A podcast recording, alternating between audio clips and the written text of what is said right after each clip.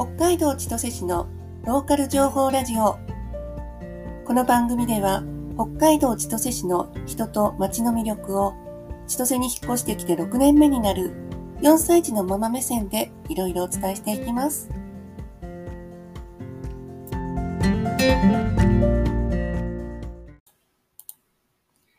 今日から私が出産子育てを通して千歳を好きになっていた話をしようと思います。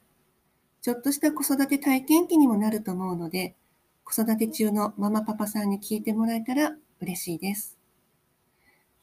妊娠した後分かったのは、結婚して1年経つか経たないかくらいですね。私は結婚するのが遅くて、妊娠するかどうかわからないよって、両親を含めた周りの人々には、お決まりのようにそう言ってたんですね。で、自分でも本当に妊娠できるのかね？くらいに思ってました。旦那ともお互い適齢期は過ぎてるんだから、子供ができるかどうかは成り行きに任せようね？って言ってました。そしたら、生理が予定日より2週間過ぎても来ない。あ、もしかして？と思って検査薬を使ってみたら反応が出て、病院行ったら妊娠判明という経過でした。でも、病院の先生は慎重なコメントでした。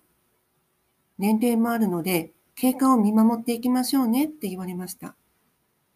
仕事辞めた方がいいとか、運動しない方がいいとか、ありますか？って質問したら、いや、そういうのは関係ないので、普通に暮らしててください。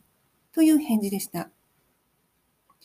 今思い出したのですが、病院の先生に、妊娠おめでとうございますって言ってもらったのは、里帰り出産のために転院した札幌の病院でした。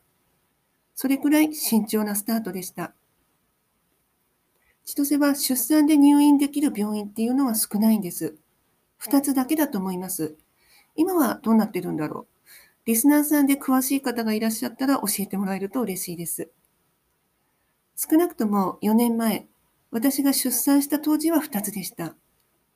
うち1つが妊娠経過が順調で高齢出産には当たらないという条件がクリアできる人が対象だったので、私の場合は必然的に残りの一つのところになりました。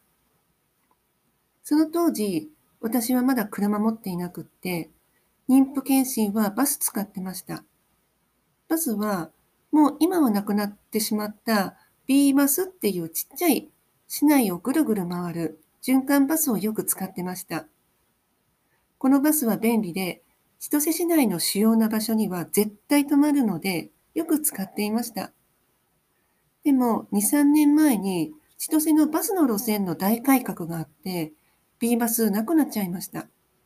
思い出の詰まったバスだったんですけどね、残念です。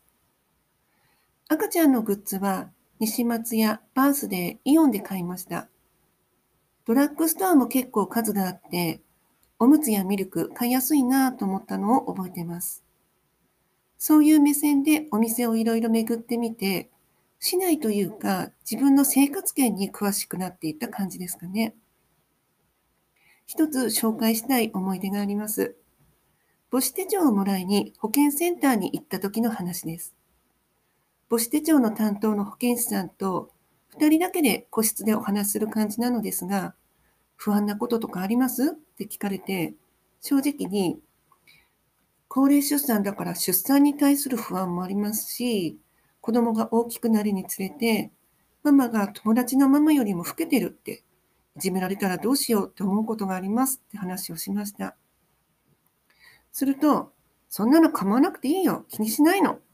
それに、あなたくらいの年齢で母子手帳をもらいに来る人、結構いるわよ。気にしすぎって言ってくれました。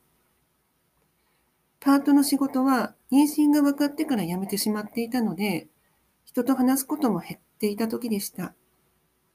なので、保健師さんにとっては普通のことだったかもしれませんが、私にはすっごく嬉しい言葉でした。そこから少し長めのおしゃべりをして、すっきりして保健師さんのお部屋を出ました。私はラジオの台本を作るタイプなのですが、この文章を書いていて、なんだかいろいろ思い出しました。仕事辞めてから喋る相手少なかったなとか、あの保健師さんどうしてるかなとか。皆さんは母子手帳をもらいに行った時、どんな感じだったでしょうか次回は出産時の話になる予定です。よかったらまた聞きに来てください。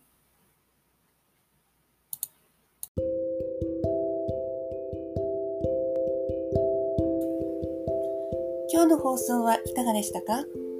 もしよろしければ感想をお待ちしています。千歳に引っ越してくる予定の方からの質問、疑問もお気軽にどうぞ。では、お聴きいただきありがとうございました。